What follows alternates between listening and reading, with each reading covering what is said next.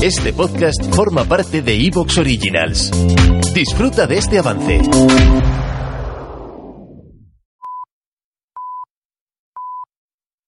Soy Fernando Díaz Villanueva, hoy es 24 de septiembre de 2020 y esto es La Contracrónica.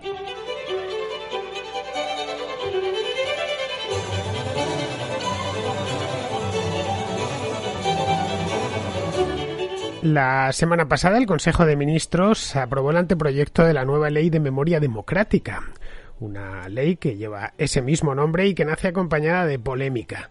El texto declara nulos los juicios franquistas, eh, prevé convertir al Valle de los Caídos eh, en un cementerio civil. Esto evidentemente pues implicará el desalojo de la abadía benedictina, que está establecida allí desde hace ya bastante tiempo, desde los años 50, que es cuando se abrió al culto la Basílica del Valle de los Caídos. Permitirá también ilegalizar las asociaciones y las fundaciones que hagan apología del franquismo y encargará al Estado la recuperación de restos humanos en las fosas comunes tiene otras previsiones, eh, pero son bastantes eh, y no me da tiempo a incorporarlas todas en la introducción. La ley, por lo demás, incorpora un régimen sancionador, con multas que van de los 200 a los 150.000 euros, y lo más importante de todo y novedoso es que crea una Fiscalía de Sala en el Tribunal Supremo que se denominará Fiscalía de Memoria Democrática y Derechos Humanos.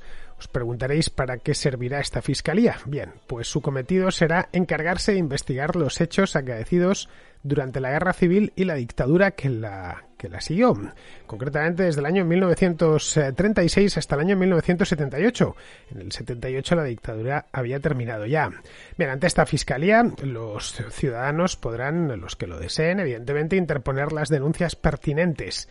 La ley no viene, o el anteproyecto de ley, porque no es una ley todavía, no viene a complementar otra ley que también fue muy polémica en su momento, la ley de memoria histórica del año, del año 2007, que promovió en aquel entonces el gobierno de José Luis eh, Rodríguez Zapatero.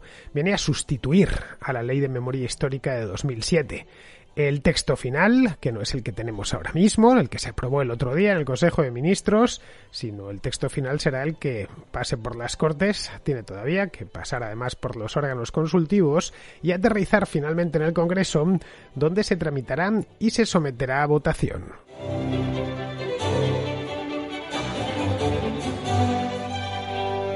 De un tiempo a esta parte se ha puesto de moda en España lo de la memoria democrática. Hasta hace no tanto tiempo, dos o tres años, hablábamos de memoria histórica, pero ahora ya parece ser que lo de memoria histórica ha quedado definitivamente jubilado, quizá porque se utiliza demasiado y necesitaban un nuevo constructo. Este constructo de memoria democrática es algo de nuevo cuño, concebido para reivindicar a las víctimas del franquismo, al menos en España. Supongo que en Hispanoamérica, donde por supuesto también lo estarán utilizando para sus cosas, pues reivindicarán o se utilizará para reivindicar a otro tipo de víctimas. Bien, a lo largo de los últimos años se han aprobado leyes de memoria democrática, con este nombre además, en varias comunidades autónomas. Empezó Andalucía hace ya tres años, en 2017, fue la pionera. En aquel entonces en Andalucía gobernaba el PSOE, y luego ya le siguieron otras, como Cataluña, creo que vino después, luego vino Aragón, y creo que la última, el año pasado, ha sido, ha sido el Principado de Asturias, el último, la última autonomía en tener su propia ley de memoria democrática. Bien, no es algo anormal esto, no pensemos que esto de que empiecen las leyes en las comunidades autónomas es de hecho todo lo contrario, es bastante corriente que las iniciativas legislativas en España arranquen a escala regional, es decir, autonómica, y luego ya pasado un tiempo, sobre todo si se ha aprobado una legislación concreta en varias autonomías, pues el gobierno central se decida a hacer una ley para todo el país. Esto es una cosa, ya digo, bastante común, no es nada extraño. En todo lo relativo a la memoria histórica, la izquierda es muy, muy activa, no es nada extraño, es algo que también conocemos desde hace tiempo. Encontró un filón con este tema hace ya más de 10 años y bien, lo sigue explotando con el ánimo nada disimulado de emplear la guerra y la posterior dictadura como un argumento político actual, como un argumento político para emplear justo en el día de hoy contra partidos eh, que hoy están en la oposición, pero que bueno, hasta hace un par de años estaban en el poder, caso por ejemplo del PP o de Ciudadanos que nunca están en el poder o Vox, pero bueno, que lo, lo meten todo dentro del mismo saco. Es decir, que mm, en estas leyes de memoria, por lo que podemos ver, evidentemente a la luz de las manifestaciones públicas de sus promotores, lo que vemos es más política del día que intención de conocer la historia, lo cual está siempre muy bien, y de restañar heridas. El problema aquí es que las heridas de la guerra civil, desde luego, pues más que restañar, cicatrizaron y lo hicieron en España hace ya bastante tiempo. De la guerra civil hemos de hablar en pretérito absoluto, esa es la verdad. La sublevación militar que la provocó se produjo en el año 1936, es decir, hace ya 84 años. Acaba de, celebrarse, vamos, hace solo un par de meses el, el 84 aniversario del principio de la Guerra Civil. Así, por resumirlo mucho, los que nacieron en 1936, pues en aquel infausto año, tan horroroso para los españoles, eh, tanto para los de la época, para ellos mucho más horroroso, por supuesto, que para todos los que vinimos después, los que nacieron ese año hoy son venerables octogenarios, y como venerables octogenarios, pues evidentemente no quedan muchos. Estoy hablando de los que nacieron en 1936. De gente que recuerde 1936, pues eh, queda mucha menos gente.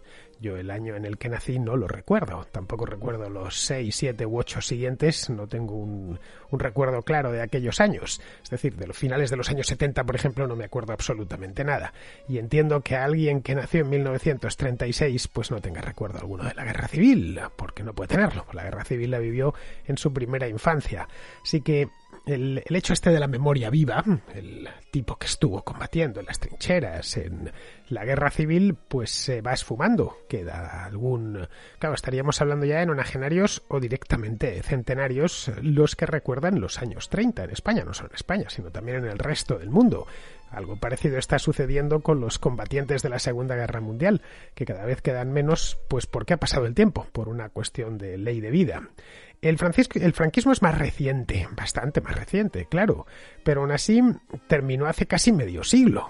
Francisco Franco murió en el año 1975 y estamos en 2020, es decir, se va a, a conmemorar ahora, dentro de un par de meses, el 45 aniversario de su muerte. La mayor parte de los españoles vivos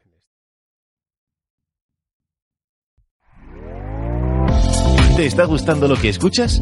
Este podcast forma parte de Evox Originals y puedes escucharlo completo y gratis desde la aplicación de Evox. Instálala desde tu store y suscríbete a él para no perderte ningún episodio.